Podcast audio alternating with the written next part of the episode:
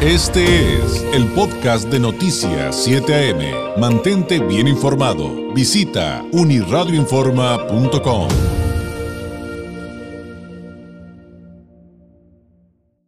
Hablemos de temas esenciales como lo es nuestra salud y con quién mejor que con la doctora Melissa Camarillo, médico especialista en sistemas rusos de diagnóstico en resonancia no lineal del Instituto de Psicofísica Aplicada de Rusia de Esfera Médica. Doctora Camarillo, muy buenos días.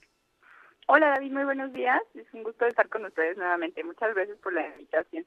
Al contrario, doctora, pues ahora eh, eh, se han eh, juntado temas del público y hay uno recurrente que aunque hemos este, tratado en algunas otras ocasiones cuando se agrupan con, con, otro tipo de males, nos piden que si podemos ser más específicos. Todo lo que tiene que ver con algo que creo que es muy común, que todo lo que tiene que ver con el dolor del nervio ciático, o, o bueno, así le decimos coloquialmente los que no somos médicos, ya me dio la ciática, ¿no, doctora? Y evidentemente también algo muy común, la lumbalgia.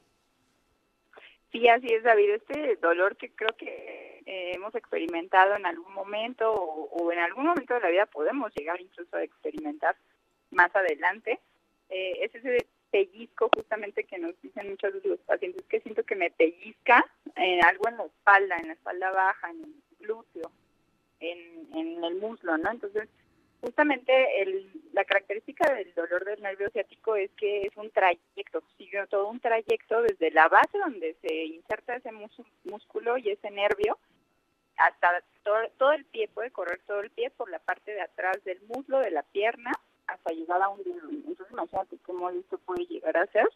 Generalmente se presenta solo de un lado, no es eh, bilateral en este caso, entonces se presenta solo en una pierna y pues puede ser tanto la izquierda como la derecha, alcanzando a llegar a, un dolor insoportable, ¿no? Que donde el paciente no se permite pararse, no se permite caminar, no se permite sentarse.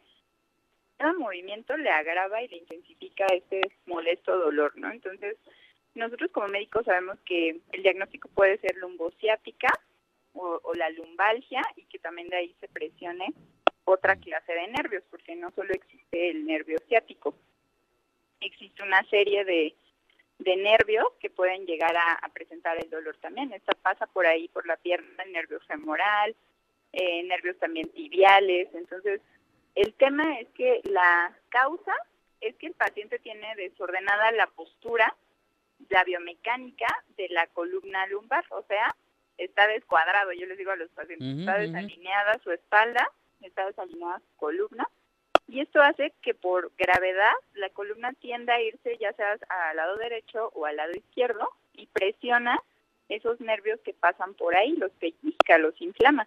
Entonces de esta manera empiezan a suceder pues todos esos dolores estos, ¿no? Y, y doctora, por lo que entiendo entonces esto además se desprende en males adicionales, en dolores adicionales o incluso en los que también coloquialmente llamamos dolores reflejos. O sea, el dolor se va extendiendo a otras partes del cuerpo por la falta de una debida atención.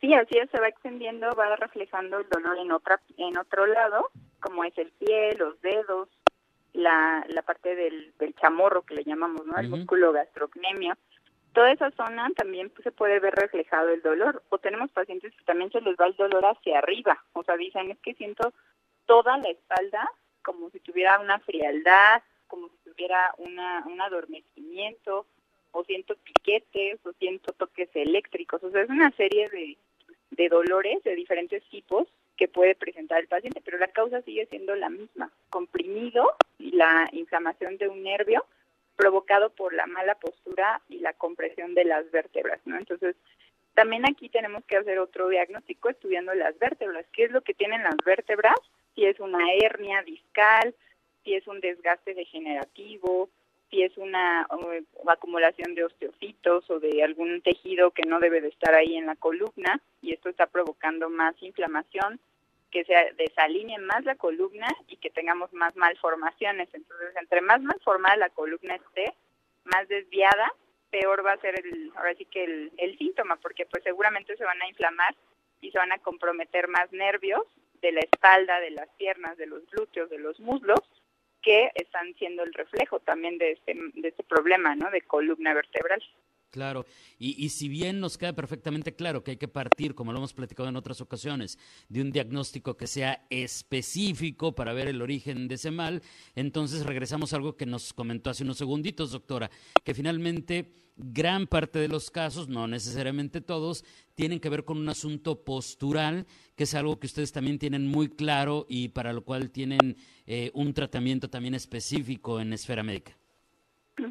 Sí, así es. Para nosotros la base de que se pueda corregir este problema del nervio ciático, de otro nervio cualquiera que se llame, es corregir la postura. ¿Por qué? Porque no podemos tratar una raíz, una raíz nerviosa sin la causa. Entonces, si la causa sabemos que se está pellizcando este nervio, que se está comprimiendo, primero hay que hacer un tratamiento para corregir la postura. Entonces, este tratamiento que nosotros aplicamos es a través de las fascias musculares. ¿Qué quiere decir? Que no vamos a tocar hueso, no vamos a mover las vértebras, no vamos a hacer tracción, jalón, quiropraxia, nada de eso.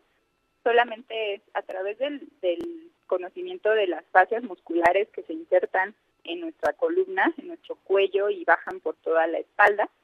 Estas fascias musculares, al hacer una vibropresión, que es un, con un aparato especial que nosotros tenemos, vamos a hacer esta estimulación para que todo el, ordenamiento de los músculos, por ende, libere a la columna vertebral. No sé si me explico, es como hacer un estímulo que suelte, por así decirlo, y que resete la columna vertebral para que otra vez vuelva a su posición más normal. Y quedas con la postura corregida, que sería lo importante y que es lo que nos platicaba con otros temas de dolor crónico en alguna ocasión, ¿no, doctora? Respecto a que es increíble cómo muchas personas el mismo día empiezan a manifestarle a ustedes, a sus doctores, eh, que, que, que, sienten el cambio y que nunca se imaginaron que fuera tan rápido empezar a sentir la mejoría, aunque conforme avancen los días, eh, esto evidentemente va teniendo mayores beneficios. Así es, David. Esto es porque este tratamiento en las fascias musculares tiene cambios inmediatos, mediatos y tardíos.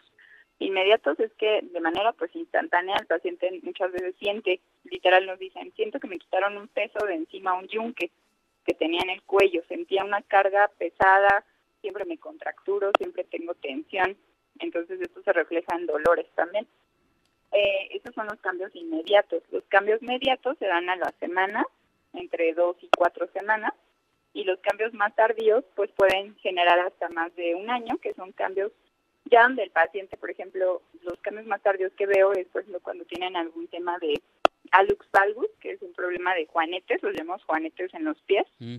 Que esto nos habla de que el paciente llevaba años con una mala postura y muchas veces el paciente dice, es que se me fueron acomodando los pies, o sea, ya no tengo tan salido el hueso del juanete y ahora puedo caminar muchísimo mejor, entonces ya no me duelen los pies, tengo más derechitos los pies entonces, estos son los cambios más tardíos, pero bueno, al final el paciente al principio no va a ir por ese problema, va a ir por el dolor que tiene en la espalda y en la columna, ¿no? Entonces, eso es lo que, van a tener resultados pues en de momento instantáneo y de momento a futuro también, que también son benéficos para nuestra postura. Claro, qué increíble de repente decir, allá me acordé lo que es realmente sentirme bien otra vez. Doctora, quienes tengan alguna pregunta adicional, los quieran contactar en Esfera Médica acá en esta región binacional para su consultorio en Tijuana, ¿cuáles son las vías para llegar a ustedes? Claro que sí, David, con mucho gusto. Para mayor información, se pueden comunicar al 664-634-1640, 664-634-1640. Perfecto, 664-634-1640 es el número de Esfera Médica aquí en Tijuana. Es un consultorio además que está muy céntrico, muy fácil de llegar para cualquier, desde cualquier punto del estado, de cualquier punto de Tijuana y a unos minutos de la Garita Internacional. Eso también es, es, es, es importante mencionárselo para quienes nos escuchan del otro lado de la frontera. Doctora, le agradezco como siempre enormemente su tiempo y nos escuchamos muy pronto. Buenos días. Buenos días y un saludo a tu querida audiencia, David. Muchas gracias. Es la doctora Melissa Camarillo, médico especialista en sistemas rusos de diagnóstico en resonancia no lineal del Instituto de Psicofísica Aplicada de Rusia de Esfera Médica. Este fue el podcast de Noticias 7am. Mantente bien informado. Visita unirradioinforma.com.